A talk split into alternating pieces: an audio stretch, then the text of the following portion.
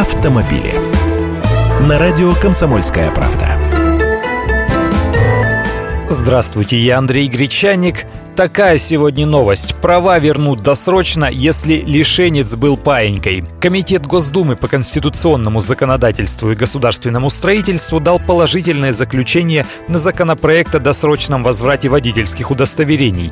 На жаргонном языке подобное называется «паудо» — «скостить». Сенатор Владимир Федоров в прошлом году предлагал условно-досрочно освобождать от административного наказания в виде лишения водительских прав.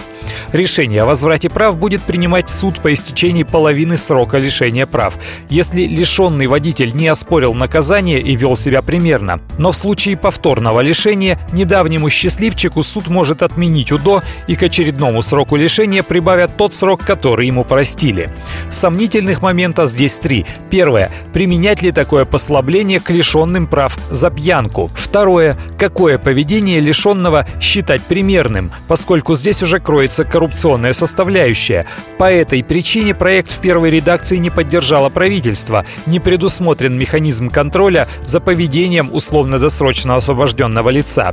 Третье, не решено, каким должен быть срок, в течение которого сохраняется условность освобождения от наказания. Пьяным водителям в УДО откажут, об этом уже точно сказал единорос Вячеслав Лысаков, первый зампред указанного Думского комитета.